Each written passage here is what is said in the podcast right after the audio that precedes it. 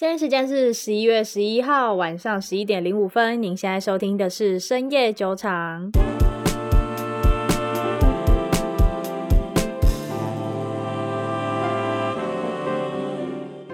Hello，大家好，我是 Raina。Hello，大家好，我是 Maggie。财报周的资讯又持续的来展开。这一周我们要讲的是一家大家都非常看好，但是它的股价表现却表现的非常奇怪的公司，oh. 那就是 PayPal。对，好，我们先说一下 PayPal 它多么的吊诡。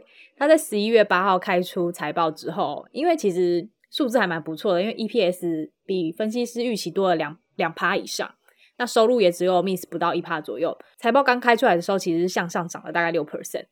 但是过了一小时电话会议出来之后，一开始还没有大跳空，一开始是往下跌。嗯，隔天开盘的话就直接跳空。因为我跟 Maggie 两个都是 PayPal 的投资者，所以对于这次的不管是电话会议还是财报，我们都觉得市场反应这么悲观，非常的奇怪。所以呢，这一集我们就来讲一下说，说 PayPal 它这次财报到底报了什么内容，让投资者有这样子的反应。以及，如果你现在是有 hold 着这只股票的人，真的真的，我们给你一点信心加持。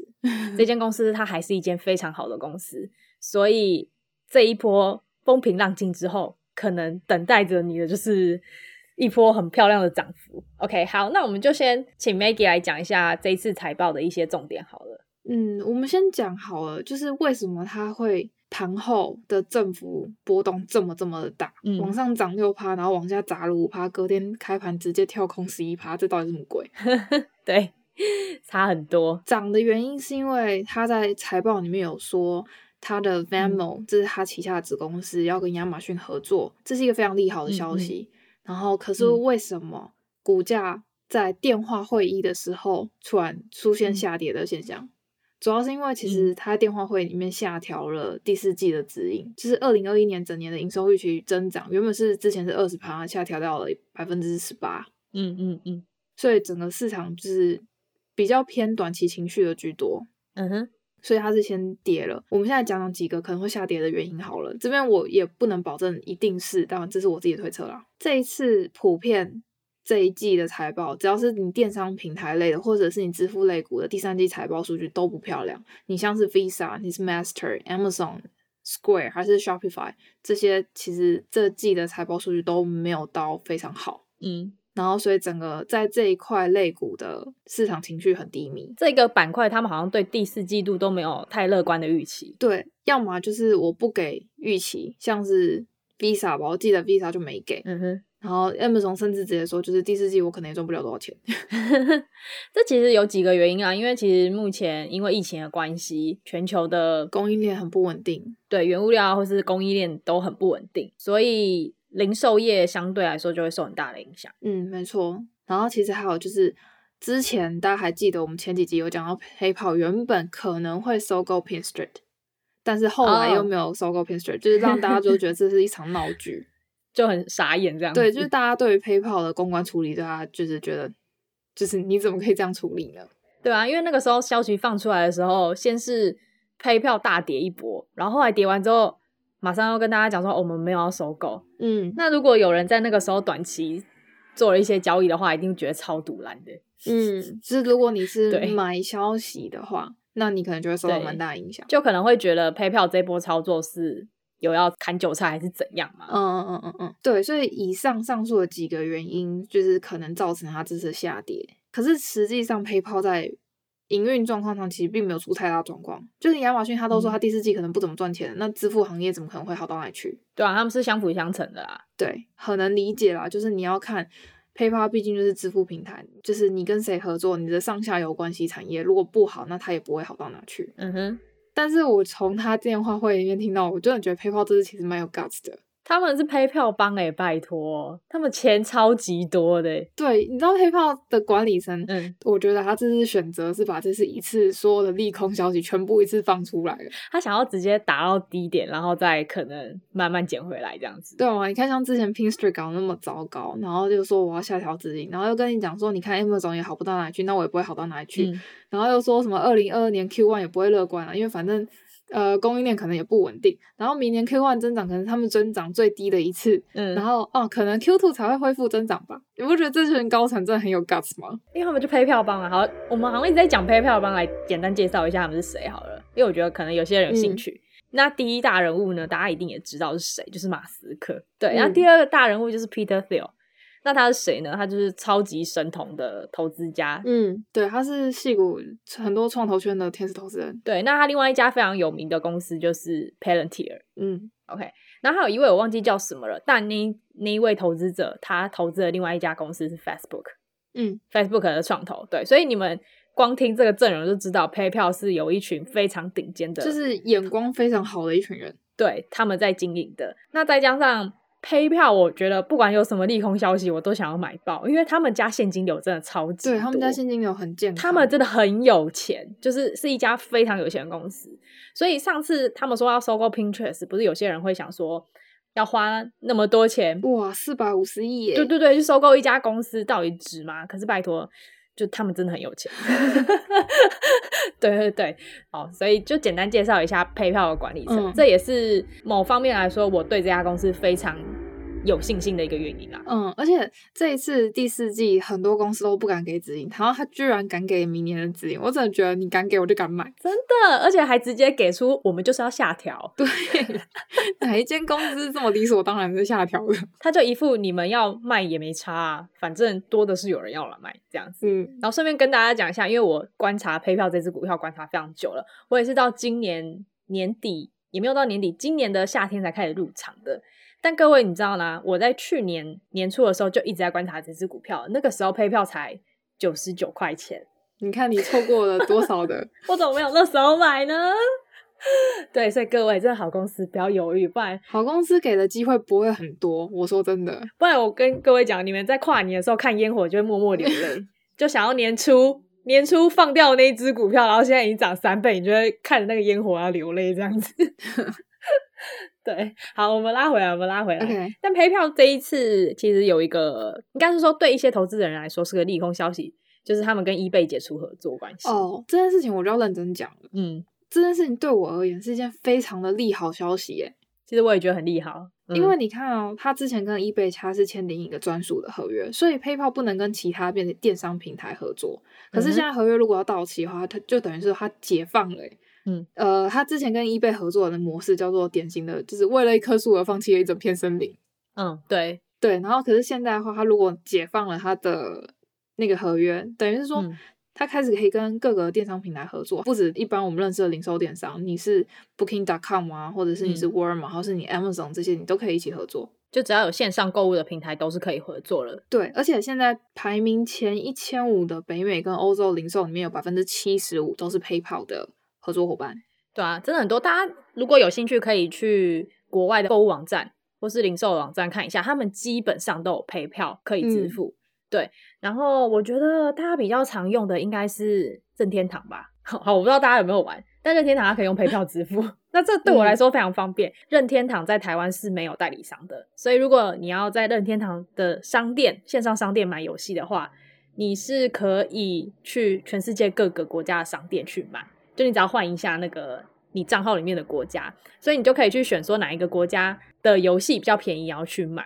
但是比如说我那时候可能就看到巴西的游戏比较便宜，我就想买，但你完全看不懂，就我不知道西班牙文还是葡萄牙文，所以你就会很难下手。但是有 PayPal 跟你说就一键然后就支付，完全不需要写什么信用卡卡号，真的超级方便。从那刻起我就觉得 PayPal 真的是圣物，而且各位 PayPal 不只可以刷卡。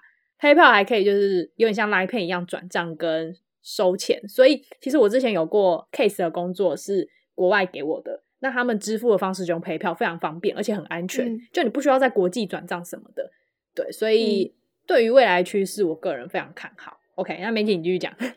哦、呃，对啊，所以我像我刚刚不是有讲嘛，就是因为它没有了 eBay，可是它可以拥抱更大的市场，然后所以它在 Q 三这一次有跟很多新的合作伙伴进来，Amazon 这些。嗯，大公司合作，比起他想要去花大钱去收购一间电商公司，你不如就跟全球最大的电商公司直接去合作，这样是最快的，也最有效率。对啊，而且他们跟 Amazon 也没有绑约，对不对？就也是比较自由的合作关系。对，而且嗯，他是用 Venmo 去跟 Amazon 做合作，不是 PayPal 本身，嗯、是用他 Venmo 去做。哦，Venmo 是他旗下收购的，也是一个支付平台啦。对，而且。呃，因为 PayPal 有趣的地方是在于，PayPal 它不是只有 P to P 的市场，它是有 P to B 的市场。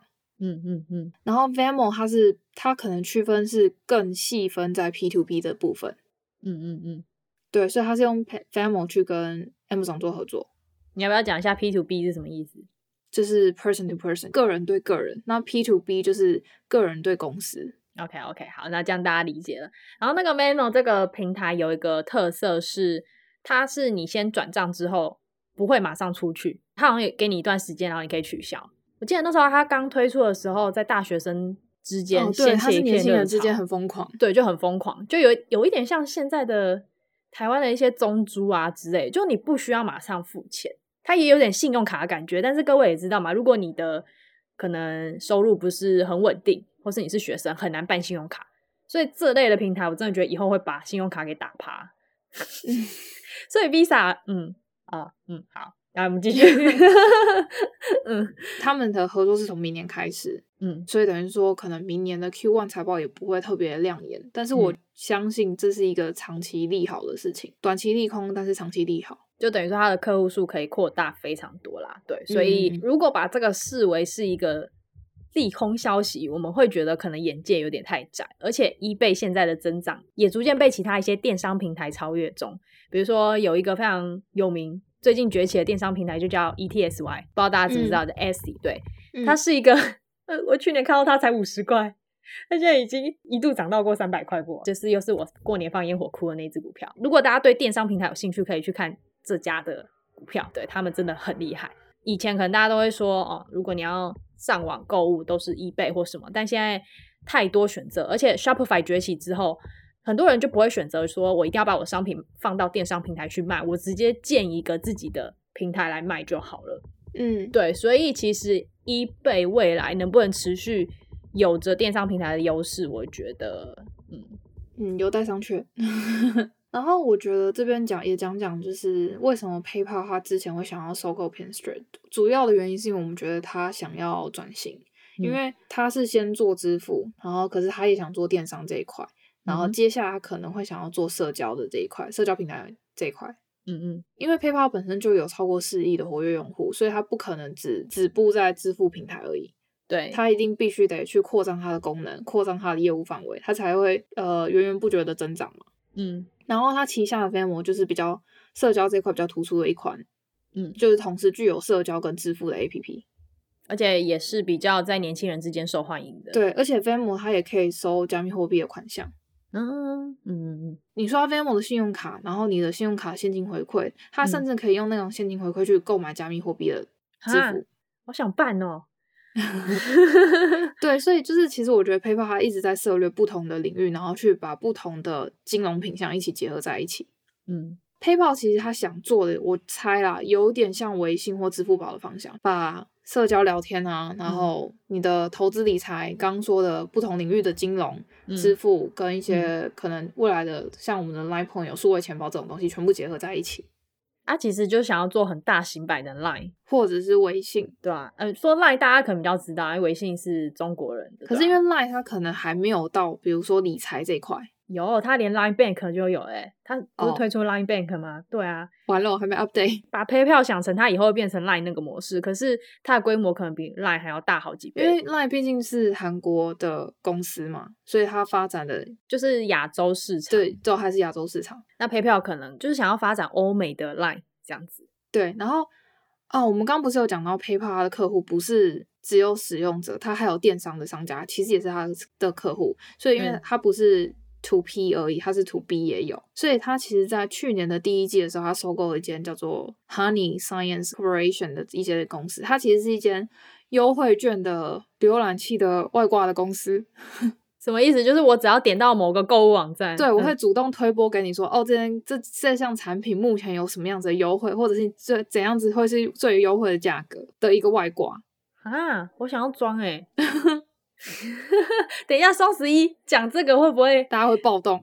一开高，你知道我现在已经在 Google，我跟你说，对啊，所以它就是提供你网购的同时，你也可以去看到有可能是比价啊，或者是它可以把那些优惠券就是推播给你。嗯哼，所以 PayPal 它其实当初收购 Honey 的主要的目的是因为，呃，Honey 累积了很多消费者的数据，哦，所以他会已经把消费者的使用习惯啊，或者是他平常是每一次平均客单价是多少，嗯嗯，已经做好它的数据分类了，或者是说，哦，那怎样子的优惠对他们其实是最有吸引力的。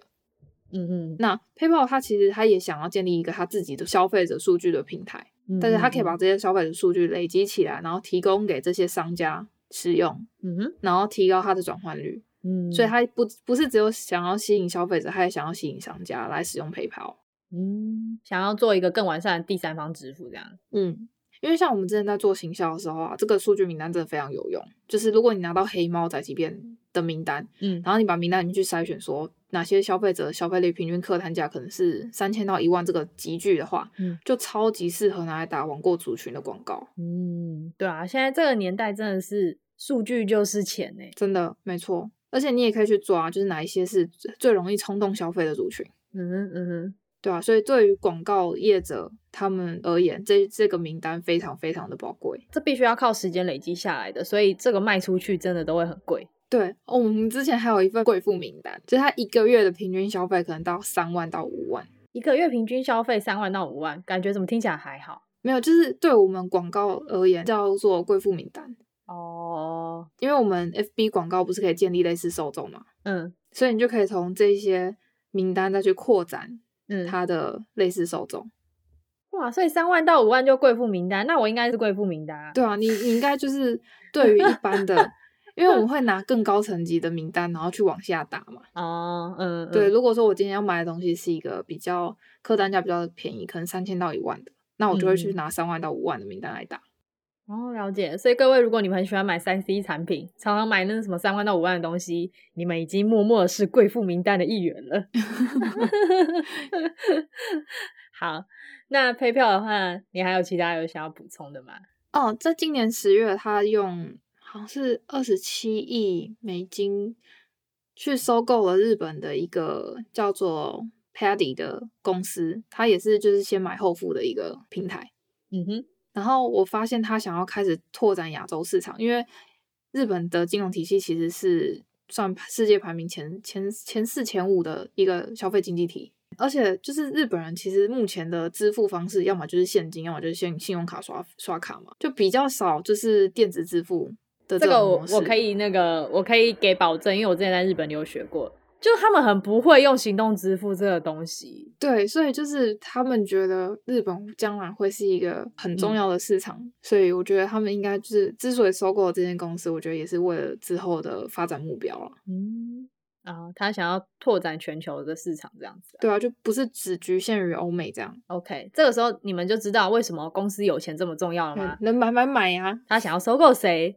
就谁啊？对啊，直接他就是贵妇清单的一员。好，那我们 PayPal 的话就大概讲到这边。接下来的话，我们就来换一个比较悲伤的话题。哦、oh,，so sad。虽然说 PayPal 可能对一些人来说也蛮悲伤的，但是我们真的要说它的股价波动真的是纯情绪。我个人觉得，我真的看不出来它到底有哪边不好哎、欸。啊，也有可能是我这边有个数据是，嗯，之前很大部分的机构，嗯，或者是大金鱼，他买的价位是买在一百八的位置。哦、呃，所以他们在出货，或年底了，该获利了结的该获利了结。OK，好，各位我们没有爆点哦，好，我们只是说大机构，因为这个其实也不是爆点啊，这就是诶你自己去 SEC 的官网上面查，你可以查到很多机构买的位置是什么，因为 SEC 就是有要求它必须得公布。哦，好，各位抄起来，学到了一招哈，如果就是英文好一点的。英文不好，自己去找差啊。英文不好没差，你就 Google 翻译开起来就可以去 SEC 在那边上面搜出一堆资料来。其实很多那些网络上面在卖什么小道消息或者什么 App 卖你一些有的没有资料，很多在 SEC 都查得到。哦，就是看你怎么找了。对，而且是公开透明的。嗯，OK，好，那我们接下来回归我们的很 sad 的话题，就是呢，我们的 Disney 跳水啦。啊，他不是他从 Disney Plus 变成 Disney Minus，对，他从 Disney Plus。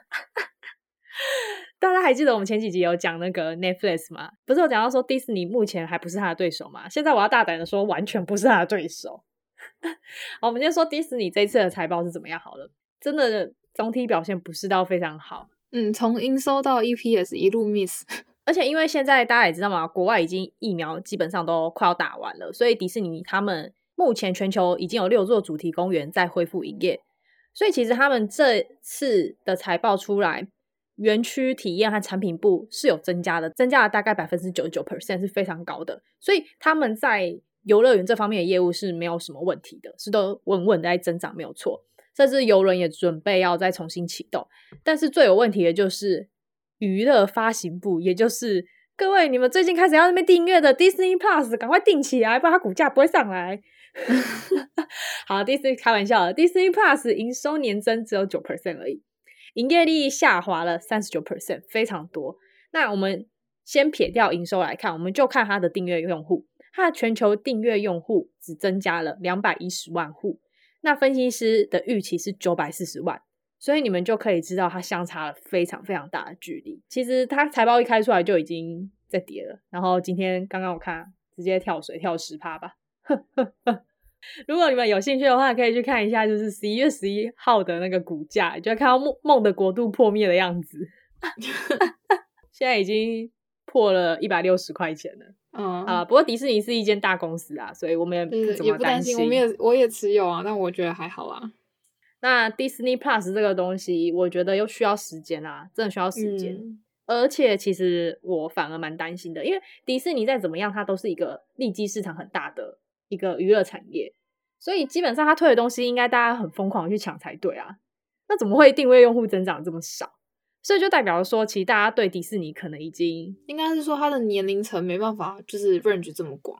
你知道我之前有看到一篇在讲电影的文章，他说其实现在很多人已经对漫威疲乏了，就不是一直出很多英雄电影什么嘛。可是很多人已经对这类的东西疲乏了，所以这类的东西可能我偶尔一年去电影院看两次还好，可是你要我订阅 Disney Plus 去收看它的影集，就会真的有点疲乏。所以我觉得相较之下，Netflix 会是一般人比较喜欢的选择。嗯，因为它的叫什么适应性可能比较比较比较强嘛。对，因为 Disney Plus 好，如果你们家有小孩子，可能真的会订。可是如果你是一个成年人来说的话，真的 Netflix 上面的节目内容比较广，就是你你想要看哪一种东西，你要看卡通也有，你要看动漫也有，你要看电影也有，你要看各国的影集都有，甚至你要看脱口秀也有。可是 Disney Plus 相对于就嗯。狭窄很多，甚至是里面的东西都只有它的 IP 而已。嗯，简单来说，好像我朋友就跟我讲说，嗯，Disney Plus 里面有那什么星际大战，好像几部曲，叭叭叭之类的。我就说好啊，那我就试看期的时候把它看完，然后就退订。对，所以所以其实大家你们在投资的时候，可以去照着自己的那个免费仔的心态去想想看，到底是什么东西可以让你真正抓住，会想要一直订阅下去。那为什么这个东西你不想订阅？那你可能你的想法就是百分之。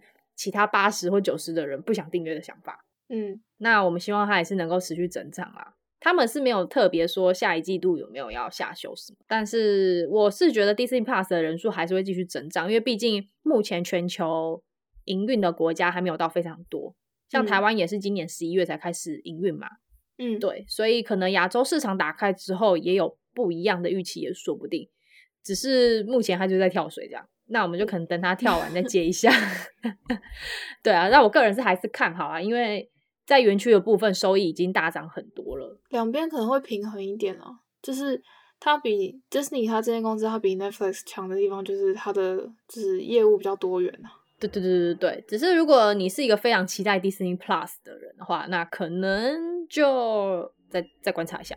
对，好，那我们接下来就来讲另外一个新闻好了。因为我们今天录制的时间十一月十一号嘛，那昨天十一月十号其实美国股市有大跳水，尤其是一路跳到收盘。我本来以为今天要继续跳，结果今天直接拉上来。那很多人有在问说那个原因是什么？其实因为昨天公布了 CPI 数据。对，那 CPI 是什么？就 Maggie 解释一下好了。核心消费者物价指数。好，这样讲中文，我讲中文就是它它跟通膨率有最大最大最大的关系。对啊，就是你可以把它想成是通膨。那它这个 CPI 物价指数达到了三十年来最大的涨幅，好像达到了六趴左右吧，六点二。对，所以这个代表什么意思呢？代表是说你的钱如果放在没有高于六趴的地方，那你就是一直在赔钱。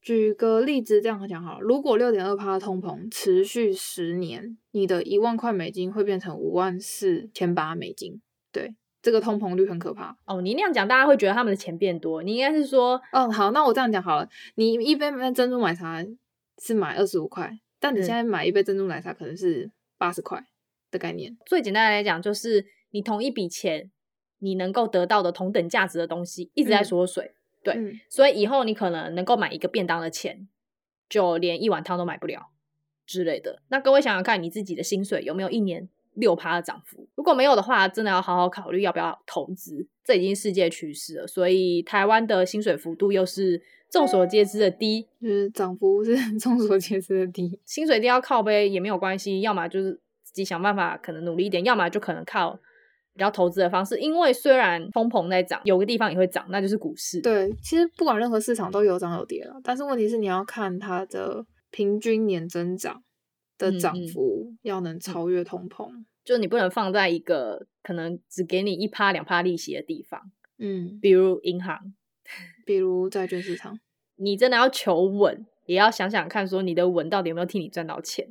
可是理论上，我先这边讲，因为理论上通膨涨，所以大家会有一个想法是觉得说，哦，通膨涨，那我要赶快进去买股票，所以让我让我的资产不要缩水。可是为什么昨天跌？嗯、是因为美联储它其实一直都有在公布说它的缩表时间跟它的加息时间。那嗯，大家会觉得说。哇，你之前上一次 FOMC 的会议是说，现在平均通膨虽然有超过百分之二的平均通膨，可是那你这次公布的数据居然是六点二，那这也跟你公布的差太多了吧？嗯、那嗯，你会不会因为这个差距而加速了你的动作？嗯嗯嗯，所以让大家觉得嗯，有一点市场情绪可能有一点点恐慌，仅止于昨天而已，因为今天大家好像忘了这件事，就是接着看嘛，接着看 看到底。就算昨天没有公布 CPI，我觉得那样子的下调也是一个合理的范围啦。对啊，不然股票怎么可能一直涨啦？也太诡异了吧？嗯、对啊，你看它连涨多少？它从十月初一直涨到十月底，哎，它就从从财报季一刚开始一直涨啊，大概从台积电开财报那时候就是狂涨嘛，差不多就涨，真正涨了一整个月，不太合理。嗯、对，应应该说差不多该休息一下了，因为毕竟不是所有的人做都做长线交易嘛，所以该出场的人也该出场了。不然想想看，那 AMD 都已经涨了。八十趴、五十趴了，不出场吗？很奇怪吧？不是说不出场很奇怪，应该是说有些短线的投资者，他们差不多都会到他们获利想要出场的部位了。嗯，对对对，所以是蛮合理的啦。那对于通膨这件事情，你觉得未来会更严重吗？我之前好像有一份数据吧，但我有点忘记是哪一个银行给的。然后他说，其实真实的通膨数据应该是七点多趴。哦，所以这个公布出来的还比较少哦。可是这个是全美国还是全世界啊？因为不同国家好像通膨的状况不太一样。对，他刚公布的七点多趴是美国的。OK，台湾应该没有那么高，可是我记得台湾至少也有个四趴左右。台湾是因为没有印钱，台湾其实这一次所谓的救市方式是印消费券，不是消费券，不好意思，五倍券。哦，对对对，就是逼你去花钱，逼你去消费，有用国安基金进场救市，可是问题是它其实并没有。做真正印到多少钱？可是美国它自己几兆几兆在印的，几兆美金，所以会通膨也是合理啦。对，它会通膨是很合理的事情，只是这个通膨会持续多久，嗯、或者是它的突然的增长幅度会多大的问题。因为其实喊要缩表这件事情喊了很久，喊了整整半年有吧，所以其实市场情绪应该也消化了不少。嗯、只是短期如果消息真的出来，一定还是会先小跌一段，这都正常也合理。对吧、啊？其实之前也蛮萎靡的，是因为元宇宙出来，大家都疯了。突然好像有个新的赛道。对对对对，不然元宇宙之前好像也蛮没蛮 boring 的。大家低迷了一阵子。你看大家当初骂特斯拉了，骂了多久？啊、你看骂盘了一整年，真的。然后那边骂 AMD 骂了多久？直接喷上天。好啦，那我们今天时间关系就讲到这边吧。那喜欢我们的节目的话，记得在我们的 Apple Podcast 下面给我们五星好评，啊，拜托帮我们把那零点二颗星星补起来，真的看了有点，嗯，对。然后再来的话呢，就是如果你想要加入我们的讨论群组的话，可以进到我们的 Telegram Chat Room，对，里面还有 Chat Room。那连接的话，我们都会放在资讯栏，一样在资讯栏也有 IG 的连接，IG 上面会有非常多。我们这一集节目的懒人包，对，所以各位，如果你可能听完之后想要统整一些内容的话，可以去我们 IG 看，都帮大家统整的非常好。因为有图片会加深大家的印象。对对对，好，那我们就到这边喽，大家晚安啦，拜拜，拜拜。